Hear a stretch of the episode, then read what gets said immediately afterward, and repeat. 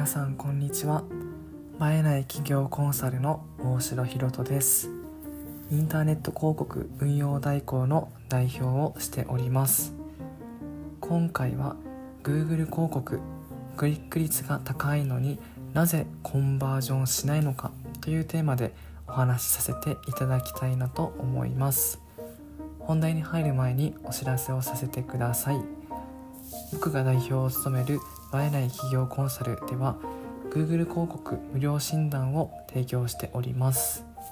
広告のプロがあなたの Google 広告を診断してオーダーメイドの診断書を作成しております。無料でご利用いただける診断アセスメントですので興味のある方は概要欄のリンクから覗いてみてください。よろしくお願いします。それでは本題に入ります。今日は Google 広告クリック率が高いのになぜコンバージョンしないのかという話をしたいなと思います。第12回目の放送で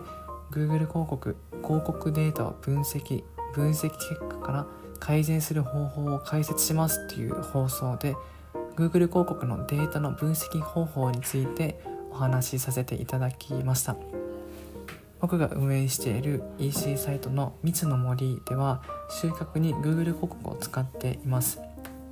そして前回の放送から約2週間ほど経過しましたので1ヶ月分の広告データが溜まっているわけなんですよね。これらの広告データをもとに改めてコンサルの担当者の方と一緒に広告データを分析してみました。すると前回に引き続きクリック率は高いんですが残念ながら1回もコンバージョンしていない。つまり広告を出して1ヶ月も経っているにもかかわらず商品が1つも売れていないんですよね。最適感を100%にしましたし定期的に除外キーワードも追加していますがなかなかコンバージョンには至らずにまだゼロなんですよね。クリック率が高いのになぜコンバージョンしないのでしょうか。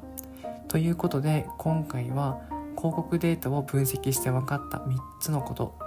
分析結果から導いた3つのアクションプランについてこう広告データの分析からどうやってアクションプランを導いていくのかっていうこの全ての過程をですね皆さんにシェアしていきたいなというふうに思います。まず広告データを分析して分かったことの1つ目ですがクリック率が約3%増えているっていうことなんですよね。実際にクリック率確認してみるとなんと10.76%でしたので2週間前のクリック率が、えっと、7.78%だったのに比べると約3%ほどクリック率は増えているんですよ。でなぜクリック率増えたのかっていうとあの Google のサジェスチョンに従ってこの広告文のこの組み合わせをですね最適化したのが、まあ、大きな理由なのかなと思います。この広告文って作る際にさまざまなこのキーワードっていうのをこう組み合わせてこの広告文を作っていくんですよね。その中でこの数あるキーワードの組み合わせの中から一番クリックされやすいこの組み合わせにしていますので、まあ、クリック率が約3%ですね。増えたのかなというふうに考えています。続いて Google 広告のデータを分析して分かったことの2つ目が EC サイト内に問題があるということですね。お客様が商品を購入するまでの流れを想像してみると分かるんですがまずステップ1として、まあ、Google の検索窓で、まあ、欲しい商品とかサービスを検索するわけじゃないですか。で続いてステップ2として検索結果のこの上位にこの広告文が表示されますよね。でステップ3でこの広告文をクリックして EC サイトまで来るわけじゃないですか。最後ステップ4つ目で、まあ、EC サイトから商品を購入するっていう流れですので現状としてはクリック率は高いのになぜかコンバージョンしていないんですよ。実際に広告文をクリックして EC サイトは来たけどお客様は商品を買わずにサイトを離脱してしまっているっていうような現状になります。つまりですがコンバージョンしない理由が広告文とか広告見出しにあるわけではなくですね EC サイト内に問題があるというふうに考えることができます。続いて広告データを分析して分かったことの3つ目が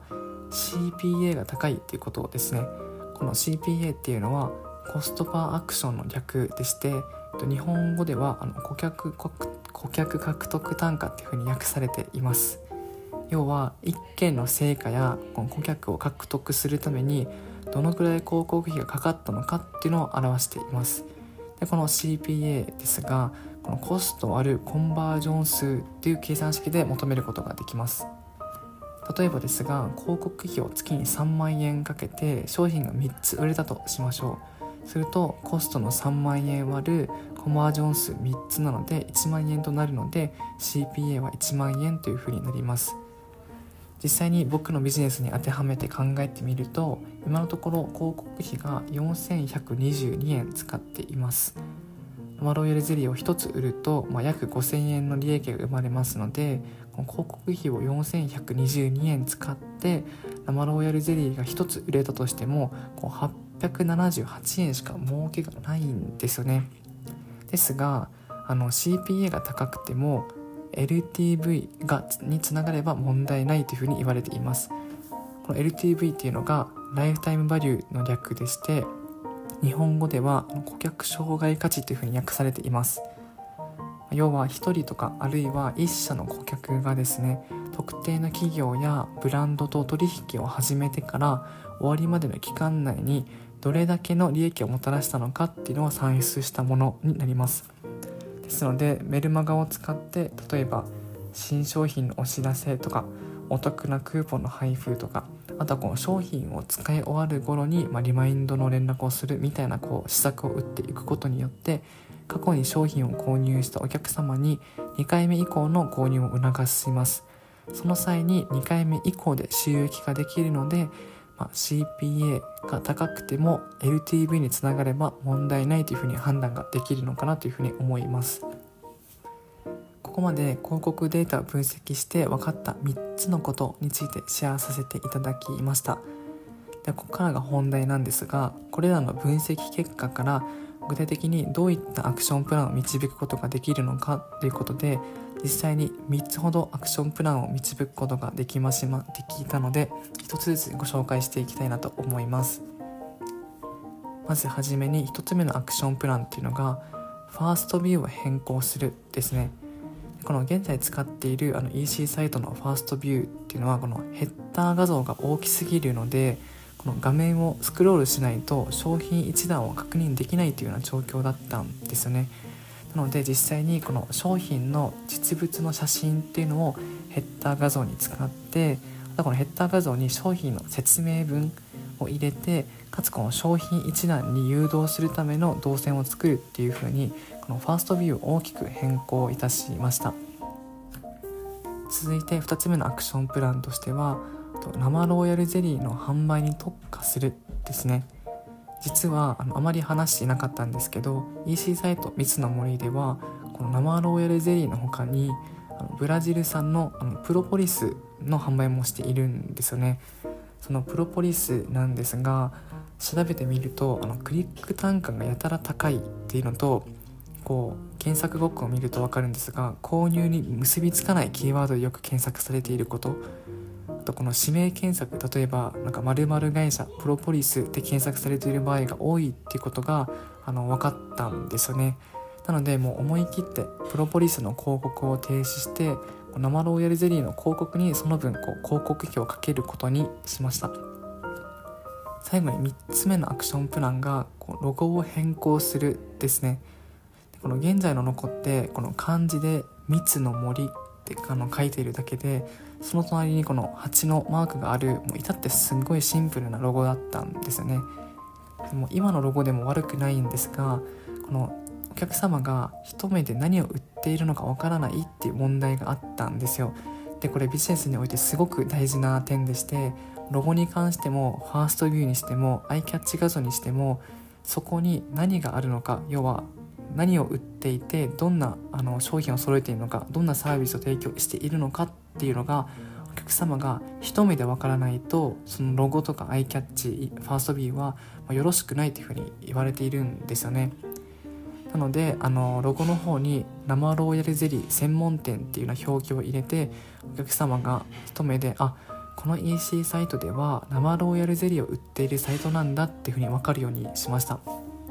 でそれからこの漢字表記の「蜜の森」からこのローマ字のあの表記に変更することによってあとこの背景のデザインもあの花柄にしてみたんですよ。そうすることによってこう蜂蜜っていうよりもこの高級蜂蜜っていうこの高級感をあの演出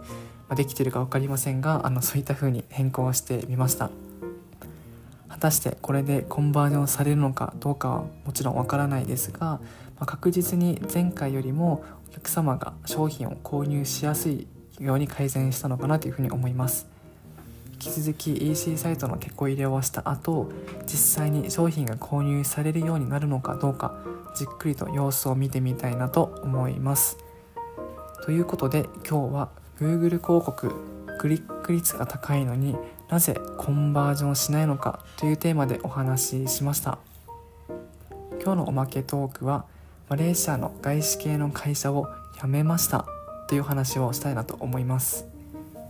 僕は新卒でマレーシアのペナン島にあるあのフランス外資の会社に就職したんですよね。そこで1年8ヶ月ほど働いてなんとこの度会社を退職してきました。